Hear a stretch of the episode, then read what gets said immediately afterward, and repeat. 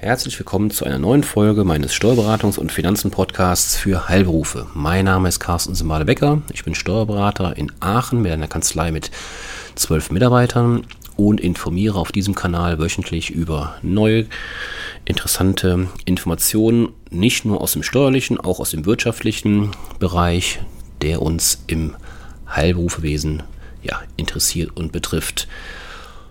Heute gehe ich davon aus, dass dieses Thema, was ich gleich vorstelle, ähm, nicht jeder kennt. Allerdings kann es eben im Fall des Aufdeckens dieser Probleme, die ich gleich beschreibe, zu finanziell sehr ärgerlichen Umständen führen. Und zwar geht es heute um die sogenannte Künstlersozialabgabe. Jetzt werden Sie sagen, als Arzt, Zahnarzt, Pflegeberuf etc., was habe ich mit der Künstlersozialabgabe zu tun? Problem an der Sache, Sie haben es. Auch ich als Steuerberater, ähm, jeder Unternehmer, der sich mit Künstlern beschäftigt, was das sein kann, erzähle ich gleich, ähm, hat diese Dinge zu beachten. Es gibt das sogenannte Künstlersozialversicherungsgesetz. Ähm, das ist in diesem Fall relevant. Dieses Künstlersozialversicherungsgesetz bietet selbstständigen Künstlern und Publizisten sozialen Schutz in der Renten-, Kranken- und Pflegeversicherung. Klingt gut. Ähm, allerdings ähm, muss dieses Künstlersozialversicherungsgesetz ähm, letztendlich auch finanziert werden. Und die entsprechenden Mittel, erforderliche Mittel, werden durch einen Zuschuss des Bundes und durch eine sogenannte Künstlersozialabgabe aller Unternehmen, einschließlich staatlicher und öffentlich-rechtlicher Stellen erbracht die künstlerische und publizistische Leistungen in Anspruch nehmen oder verwerten. Das heißt, die Künstlersozialabgabe wird von uns allen, also allen Unternehmen quasi aufgebracht, die entsprechende Leistungen in Anspruch nehmen oder verwerten. Jetzt bleibt zu klären, was ist denn der Künstler? Ähm, da werden wir gleich sehen, äh, die Definition die geht recht weit. Ähm, der Begriff des Künstlers und des Publizisten im Sinne dieses Gesetzes der Künstlersozialversicherung ist sehr weit gegriffen. Man kann stark verallgemeinert sagen, dass hierunter jeder selbstständig geistig Kreative gefasst werden kann. Ist natürlich immer noch etwas schwammig, ähm, daher ähm, sieht das ähm, Gesetz im Prinzip drei Gruppen vor. Die erste Gruppe, das sind im engeren Sinne die Unternehmen, die typischerweise künstlerische oder publizistische Werke oder Leistungen verwerten. Das sind beispielsweise ähm, Verlage, Agenturen, Theater, Rundfunk, Fernsehen, Galerien oder Werbeagenturen. In der zweiten Gruppe gehören oder in die zweite Gruppe gehören allerdings auch Unternehmen, die Werbung für ihr eigenes Unternehmen betreiben wenn sie regelmäßig und nicht nur gelegentlich Aufträge an diese selbstständigen kreativen Künstler oder Publizisten erteilen. In der dritten Gruppe, um es dann noch ein bisschen allgemeiner zu fassen, ähm, gibt es dann eine sogenannte Generalklausel. Letztlich geht es darum, dass diese dritte Gruppe auch Unternehmen betrifft, die ähm, sogenannte Designleistungen oder auch Webdesign oder Produktdesign verwerten. Ja, und wenn man sich das auf der Zunge zergehen lässt, äh, gibt es kaum jemanden unter uns, der sich nicht in einer dieser drei Gruppen wiederfindet. Letztlich gibt es seit 2015 aber eine Bagatellgrenze, die den Begriff der nur gelegentlich an selbstständige Künstler oder Publizisten erteilten Aufträge etwas konkretisiert.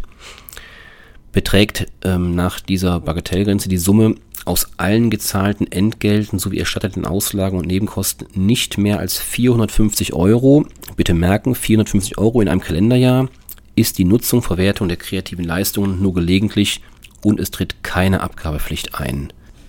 Ja, warum habe ich mich entschieden, in dem Podcast heute darüber zu berichten? Das Problem an der ganzen Sache ist, man kann das gut oder schlecht finden, ist einfach Fakt. Ähm, das Problem an der Sache ist, dass Sie als betroffene Unternehmer der sie ja sind als Inhaber einer Praxis, ähm, selbst verpflichtet sind, gesetzlich verpflichtet sind, sich selbst bei der Künstlersozialkasse zu melden, beziehungsweise eine Meldung einzureichen, wie viel Umsatz sie mit den betreffenden Unternehmen, also Sprichwort Künstlern, gemacht haben. Letztlich können somit nicht nur die Nachzahlungen oder die Zahlungen zur Künstlersozialkasse für den ähm, ja, Praxisinhaber teuer werden. Auch die Verletzung der gesetzlichen Melde- und Aufzeichnungspflichten ist eine Ordnungswidrigkeit, die mit einem Bußgeld von bis zu 50.000 Euro geahndet werden kann. Ja, warum erzähle ich das hier? Und warum ist dieses Thema jetzt so interessant für Sie als Praxisinhaber? Ja, das Thema ist deswegen interessant, weil Sie spätestens im Rahmen der alljährlich stattfindenden, also im Tonus von meistens vier Jahren stattfindenden Rentenversicherungsprüfung, die Sie immer dann ähm, haben, wenn Sie Mitarbeiter beschäftigen. Spätestens dann wird der Prüfer dieses Thema aufgreifen. Also die Prüfer der Rentenversicherung sind angehalten, auch diese Themen abzuprüfen ähm, das heißt, sie werden dann äh, Belege nachweisen oder vorlegen müssen. Ähm, insbesondere reden wir dann zum Beispiel über Dinge, wenn sie ihre Webseite beispielsweise erstellen lassen, warten lassen oder Flyer in Auftrag geben oder sonstiges Marketingmaterial. Immer dann kann es passieren, dass sie von dieser Künstlersozialabgabe äh, betroffen sind. Und wenn sie dann nicht von sich aus selbstständige Meldungen ähm, abgeben an die Künstlersozialkasse, werden Sie spätestens im Rahmen der Rentenversicherungsprüfung zumindest die Nachzahlung ähm, serviert bekommen. Im schlechteren Fall wird Ihnen sogar noch vorgeworfen, ähm, dass Sie bewusst ähm, Ihre Meldepflichten nicht, äh, Ihre Meldepflichten nicht nachgekommen sind ähm, und dann eben das besagte Bußgeld von bis zu 50.000 Euro. So einen Fall habe ich ehrlich gesagt noch nie erlebt, weil wir mit den Prüfern normalerweise immer ganz gut klarkommen und die besänftigen können. Aber da das Gesetz nun mal nicht mehr ganz so neu ist, werden wir jetzt ja nicht mehr so einfach davonkommen, weil es gibt ja nun mal dieses alte bekannte Sprichwort, ähm, Unwissenheit schützt vor Strafe nicht. Das heißt, ähm, sie werden sich jetzt nicht mehr darauf beruhen können, ähm, dass sie es schließlich nicht wussten. Und deswegen mein dringender Appell an Sie, informieren Sie sich. Das sollte heute nur eine kurze ähm, ja, Einführung in dieses Thema sein. Informieren Sie sich bitte an den zuständigen Stellen, ähm, gerne auch bei mir, bei uns, ähm, wenn Sie da Unklarheiten haben, ähm, weil das Thema ist wirklich sehr unangenehm, wenn es in der Prüfung hochploppt, aufploppt, weil es schließlich teuer werden kann. Muss natürlich nicht. Es kann sein, dass sie aus der Nummer rauskommen. Wie gesagt, es gibt Bagatellgrenzen. Es gibt auch Berufsgruppen nach Rechtsform unterschieden, dass die äh, von diesen Künstlerbereichen äh, ausgenommen werden.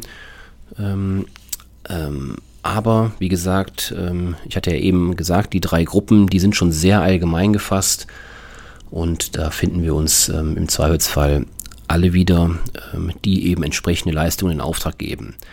Ja, deswegen mein Appell, wie, gesagt, bitte informieren Sie sich, dass Sie da eben nicht auf die Nase fallen und äh, teure Nachzahlung oder hohe Nachzahlung leisten müssen. Ja, das soll es für heute gewesen sein. Ich freue mich aufs nächste Mal. Bis dahin, tschüss.